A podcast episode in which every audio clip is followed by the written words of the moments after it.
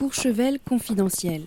Des récits d'expérience et de savoir-faire d'une station pas comme les autres.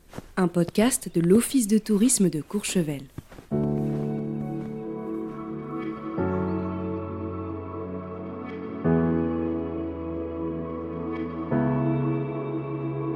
David Deréani est un enfant du pays, un vrai montagnard, guide du patrimoine à Courchevel par amour de cette terre et par passion des petites histoires dans la grande histoire.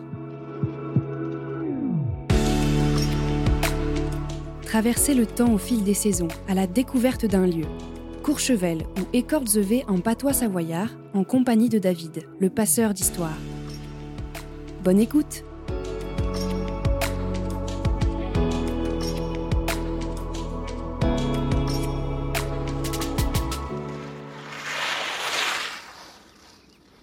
Suis donc Saint-Bonnet, c'est comme ça qu'on appelle les habitants de la vallée. Je suis un, pur produit de la, montagne, je suis vraiment un, montagnard à 100%, euh, sans vantardise en fait, c'est euh, un, un état de fait, c'est comme ça. Et le nom de Courchevel, en fait, il est tiré d'un lieu-dit qui s'appelle Courchevel, mais qui lui-même, en patois local savoyard, euh, se prononce Cortsevé. Donc ça, c'est mon grand-père qui racontait ça. Autrefois, les anciens, enfin en tout cas les jeunes bergers, quand ils sortaient les troupeaux au printemps euh, qui commençaient à monter en altitude, bah, ils allaient euh, retrouver une herbe qui commençait à pousser très verte, mais très très drue. Et on recommandait aux bergers, en fait, à ces endroits spécifiques hein, qui vont être qui va être baptisé ensuite Courchevel, d'être vigilant avec, avec les animaux pour, lorsqu'ils mangeaient, ces, broutaient cette herbe, qui ne se blessent pas avec leur langue parce qu'elle était très tranchante, très coupante. Et donc ça a donné le nom patois Cortsevé qui veut dire écorché. Et donc de ce, de ce nom local, issu d'une tradition locale euh, euh, intimement liée à une pratique agricole, euh, bah, c'est devenu Cortsevé, qui dans le français a été retransmis en Courchevel. Ce qu'on peut trouver dans cette vallée et qu'on ne retrouve pas forcément ailleurs, c'est ce contact à la nature qui est direct, qui est total, c'est euh, les couleurs qui sont changeantes, euh, c'est les rapports aussi euh, aux autres qui sont très forts et permanents parce qu'on est dans un milieu qui est rythmé par la saisonnalité, par des, rythmes de vie aussi qui sont très, marqués. donc ça, ça fortifie et, et, ça qualifie le rapport aux gens. donc c'est aussi ce qui est intéressant quand on vit dans ce milieu de la montagne et du tourisme.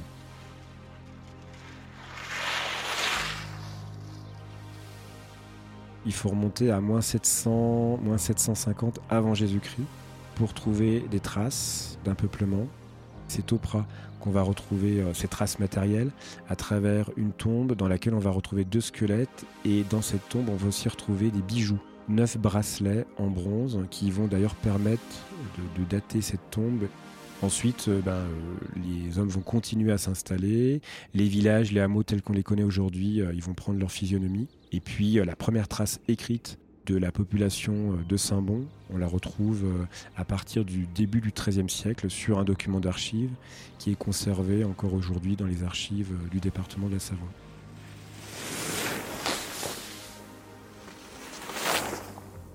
Il y a une vie dans la vallée avant la construction de Courchevel, avant que le développement économique se fasse autour de la neige et du ski. On vit de la terre, comme tout montagnard dans toutes les Alpes, on vit de la même manière.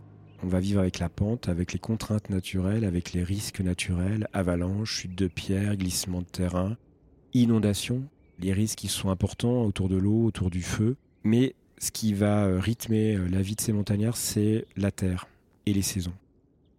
Et l'herbe. En fait, avant l'or blanc, il y a d'abord l'or vert. C'est euh, l'herbe, la terre qui va donner le rythme à toutes ces populations. Donc euh, au printemps, ben, dès que l'herbe pousse, euh, on sort des villages, on sort les animaux, donc on vit d'élevage. Et on vit très tôt, on va vivre de la production laitière et fromagère. Très tôt, les montagnards, et donc c'est vrai aussi pour les Saint-Bonnet, on va chercher la meilleure technique pour conserver le lait. Et la meilleure des techniques, en fait, c'est de faire du fromage. Alors ça va pas arriver d'un coup, hein, ça va prendre euh, un certain temps. Euh, les techniques telles qu'on les connaît aujourd'hui pour euh, bah, maîtriser la fabrication du Beaufort, hein, des, fromages de pâte à gruyère, c'est aux alentours du début du XVIIe siècle. Donc on est sur des, périodes qui vont comme ça se suivre, hein, donc au fil des siècles, où ben, on va remuer, c'est-à-dire qu'on va monter en altitude jusqu'au beau jour pour suivre la pousse de l'herbe, manger l'herbe, produire du lait, fabriquer du fromage sur place en altitude, dans les alpages. Les alpages sur la vallée de Courchevel, oui, ils sont toujours exploités, ils sont toujours vivants, euh, ils font partie des atouts de la vallée de Courchevel parce qu'ils sont toujours en, exploitation. les alpages, c'est aussi une histoire très ancienne, c'est aussi une tradition très ancienne, c'est au moins 800 euh, ans d'histoire. Euh, les alpages, c'est pas un don de la nature, c'est le fruit du travail de l'homme. C'est un travail de longue haleine pour défricher, ouvrir des espaces en altitude, des pâturages d'altitude, c'est ça les alpages, où on va y poser des troupeaux de vaches, ici parce qu'on a la tradition de l'exploitation bovine pour faire du lait et ensuite du fromage. Ça peut aussi être dans une moindre mesure des chèvres, des moutons, mais sur la vallée de Courchevel, il y a une tradition d'élevage bovin qui est très forte, à travers les races locales, Tarine et Abondance, pour très tôt faire du lait et ensuite du fromage. Donc on a des grands alpages, ici sur la commune, qui sont très riches et qui permettent de faire du Beaufort d'alpage ou du Beaufort d'été. Et puis ensuite, euh, au fur et à mesure, on va redescendre euh, dès qu'on va rejoindre l'automne euh, et qu'il y aura de moins en moins d'herbe pour pouvoir ensuite mettre les animaux à l'abri. entre-temps, on aura fait les foins pour avoir du stock, du fourrage, du stock d'herbe qui va permettre de nourrir les animaux pendant les mois d'hiver. On vit donc au rythme de la nature, au rythme des saisons, euh, au rythme de la terre et de l'herbe, jusqu'en 1946, où euh, on va décider la construction d'une station de sport d'hiver.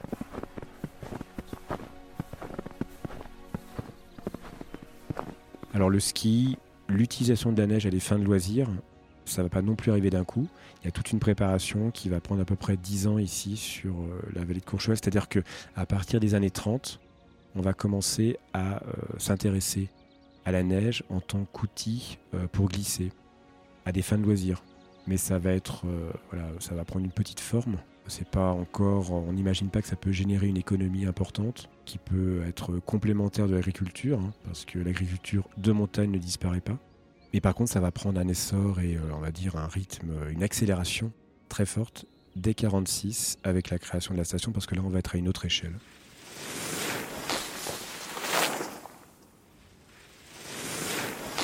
Qu'est-ce qui se passe à Courchevel à partir de 1946 On donne les premiers coups de pioche. Voilà, et donc tout se fait euh, manuellement. Dès le départ, donc dès 1946, mais c'est des idées qui vont démarrer un petit peu avant. On imagine l'aménagement d'une très grande région qui est connectée à travers trois vallées parallèles, qui va donner son nom aux trois vallées, au domaine des trois vallées. Donc on imagine une connexion par le ski de trois vallées parallèles, Saint-Bon, les Alus, les Bellevilles. Comme c'est gigantesque, il faut commencer quelque part. Et donc c'est à Courchevel que ça va démarrer.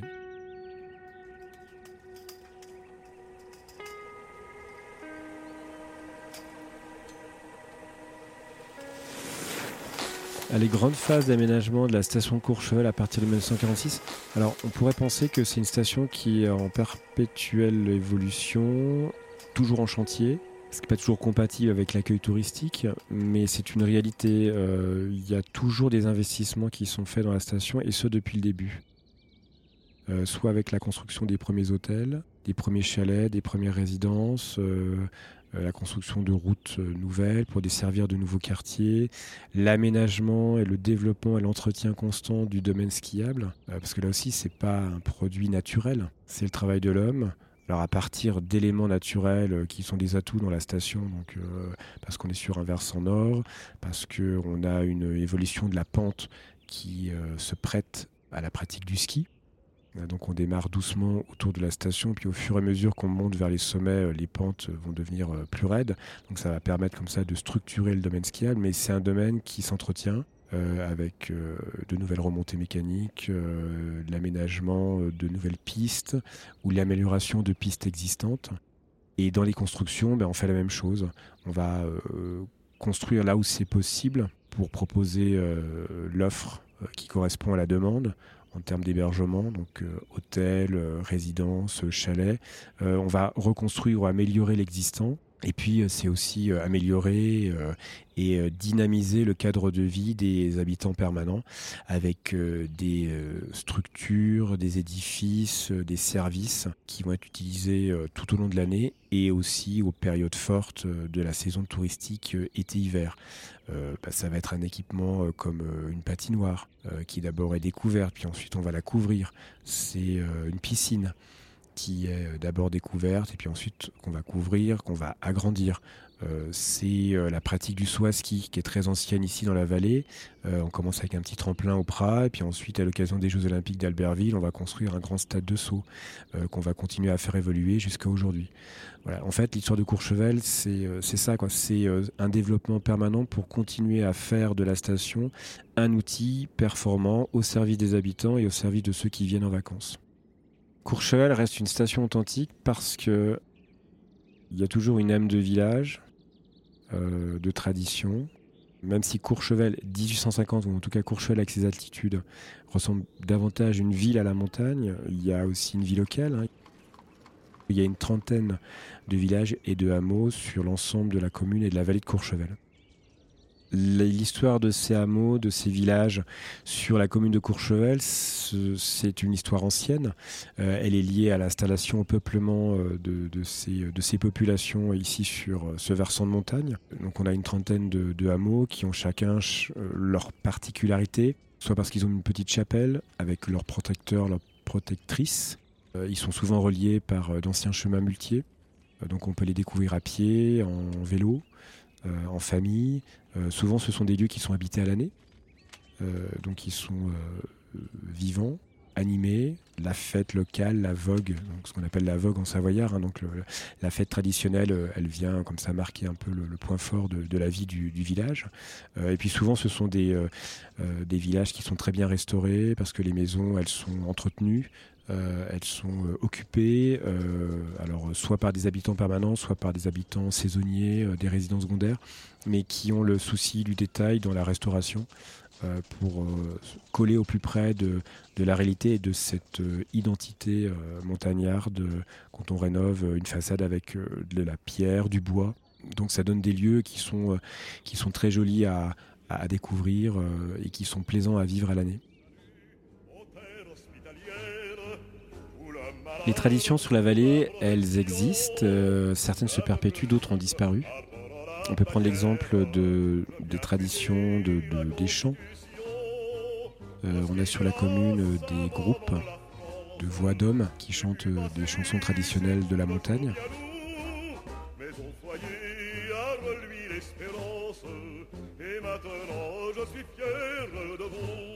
c'est quelque chose qui existait, parce qu'autrefois, les, habitants, les Saint-Bonnet et les montagnards, d'une manière générale, ils avaient l'habitude de, chanter euh, à l'église, euh, lors des veillées, au moment fort euh, où les gens se retrouvaient dans, les villages, dans, les hameaux, lors des fêtes locales, ce qu'on appelle les vogues. Et puis petit à petit, avec les pratiques, avec le développement économique et touristique, ces choses se sont un peu, euh, un peu perdues, euh, elles se sont retrouvées. Donc euh, on a de nouveau des chorales qui existent et qui animent aujourd'hui encore les, temps forts lorsqu'il y a un événement, une manifestation culturelle sur, sur la vallée. par exemple, sur, sur Courchevel, il n'y a pas de groupe folklorique. Donc autour des costumes traditionnels masculins, féminins, on l'a dans certaines vallées voisines, mais pas sur Courchevel. Mais par exemple, cette tradition de chanter, elle se perpétue. Comme se perpétue aussi euh, la tradition euh, autour euh, du voyage, de traverser les montagnes à dos de mulet. Donc ça, c'est aussi des, traditions qui sont encore conservées ici sur la vallée, qu'on retrouve à travers des groupes qui animent ces moments avec les animaux et qui rappellent les histoires anciennes que l'on avait dans la vallée.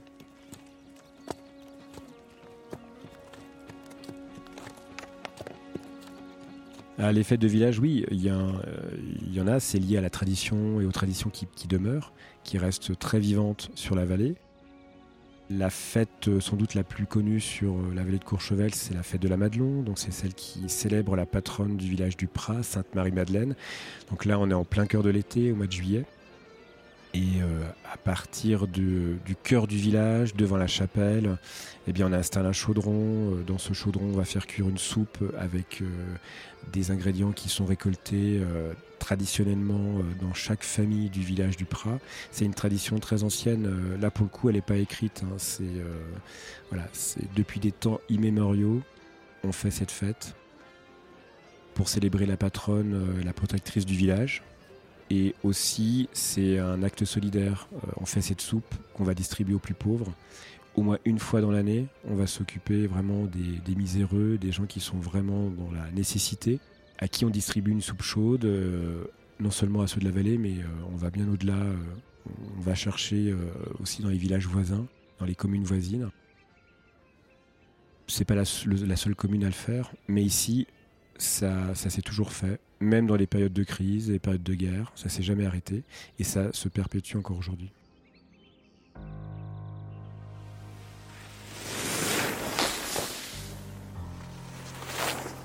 Alors les anciens ne sont pas tous loquaces. La mémoire, elle peut se perdre euh, rapidement.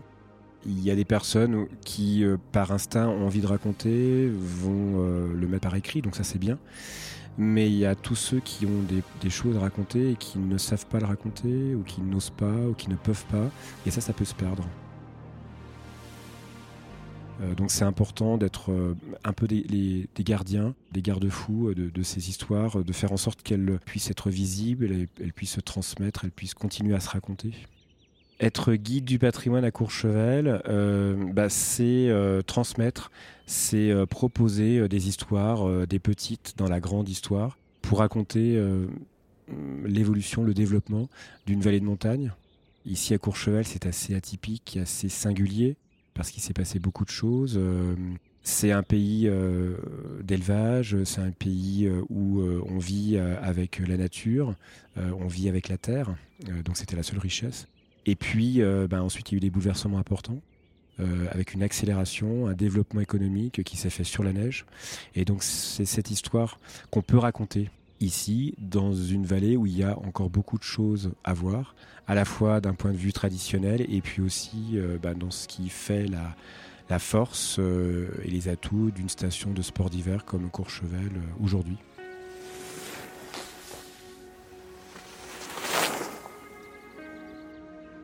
Quand on parle de culture, et notamment de culture montagne, euh, et que l'on euh, met en lumière euh, des histoires, on a envie ensuite qu'elles soient, qu'elles soient reprises, qu'elles soient retenues. Alors, à travers quelques dates clés. Quand on est guide, on est un peu passeur, passeur d'histoire. C'est un peu ce mot-là qu'on peut retenir parce que bah, il oblige à une transmission sur les histoires du territoire pour des personnes qui viennent le visiter euh, lorsqu'on est vacancier ou, même quand on est euh, un, local, hein. qu'on grandit dans la vallée. Euh, on a aussi besoin de connaître bien le passé pour pouvoir ensuite se tourner vers l'avenir.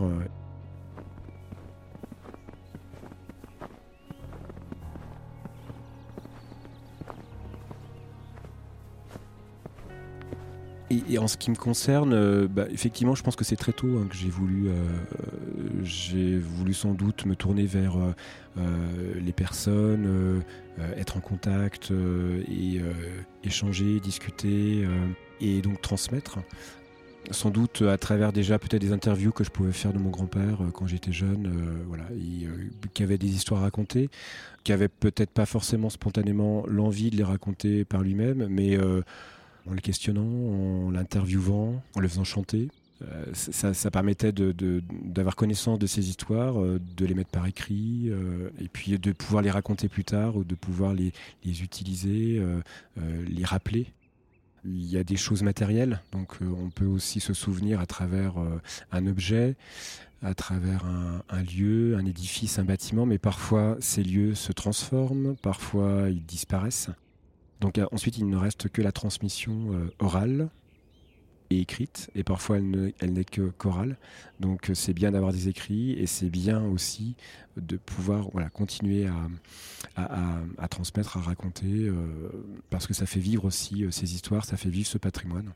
C'est un de ses objectifs ça fait sans doute partie du métier et c'est encore ce qui me, ce qui me passionne aujourd'hui voilà, quand il s'agit de, bah, sur des thèmes donnés, de, pouvoir raconter la montagne d'hier, d'aujourd'hui et de demain aussi.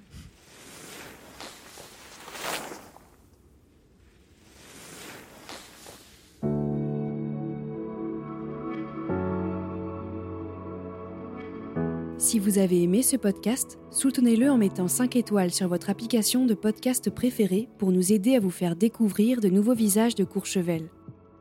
Et pour découvrir les visages derrière les voix, rendez-vous sur le site internet de l'Office de tourisme de Courchevel où vous retrouverez un reportage photo sur les coulisses du podcast. N'hésitez pas à nous écrire à l'adresse info@courchevel.com pour nous partager vos impressions. Nous lisons tous vos messages. À bientôt!